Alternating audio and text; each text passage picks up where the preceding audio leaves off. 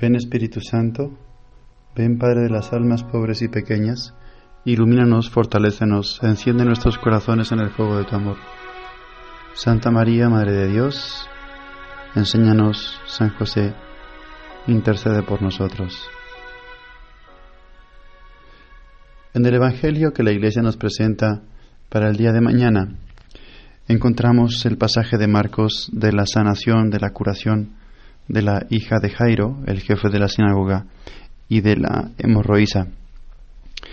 Estos dos milagros que escuchamos juntos en este pasaje de Marcos capítulo 5 nos hacen entender la importancia de la fe.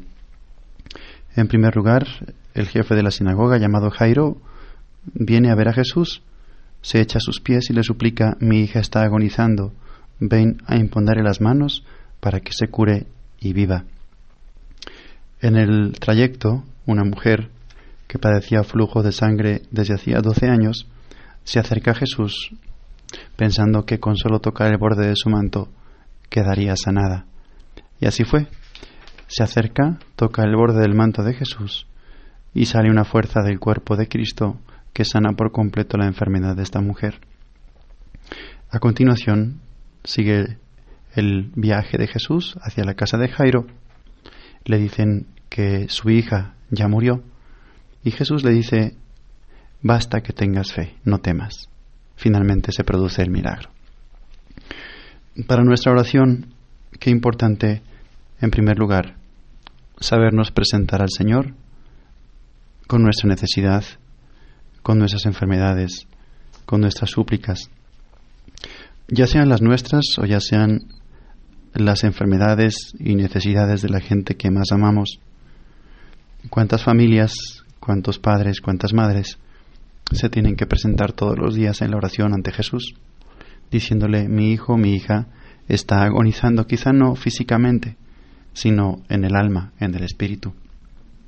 Acudamos entonces a Jesús en la oración el día de mañana con esta intención, con la fe fuerte y grande de que el Señor nos puede salvar, especialmente de nuestros pecados, de nuestras miserias, de nuestras imperfecciones y de nuestras enfermedades espirituales. A veces estamos así, agonizando, y más dramático todavía, porque el final del pasaje ya no es que la hija está agonizando, ya es la hija está muerta, tu hija se murió.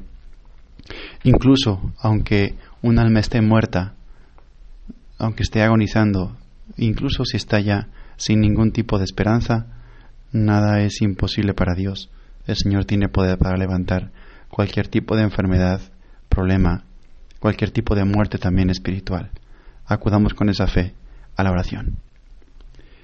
También queremos fijarnos en este episodio, en el momento en el que la mujer se acerca con esa gran fe y confianza por la espalda a Jesús, sin que Jesús eh, tenga noticia de esta mujer.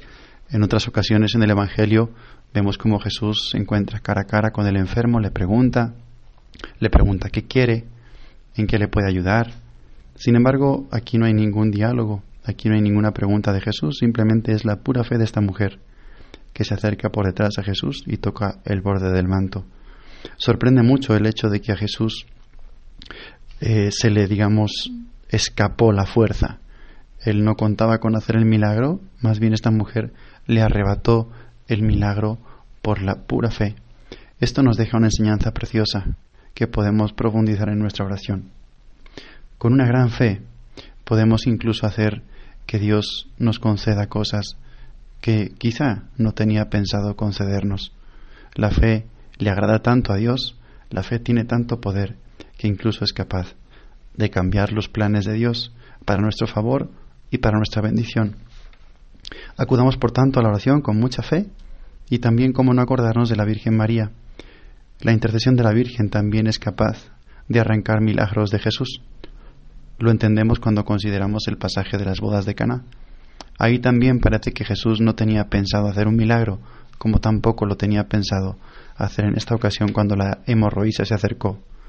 Pero sin embargo la intercesión de la Virgen hace que los planes de Dios cambien, el corazón de Dios cambie, Acude, por tanto, a la oración el día de mañana con tu corazón lleno de fe y con la intercesión poderosa de la Virgen Santísima.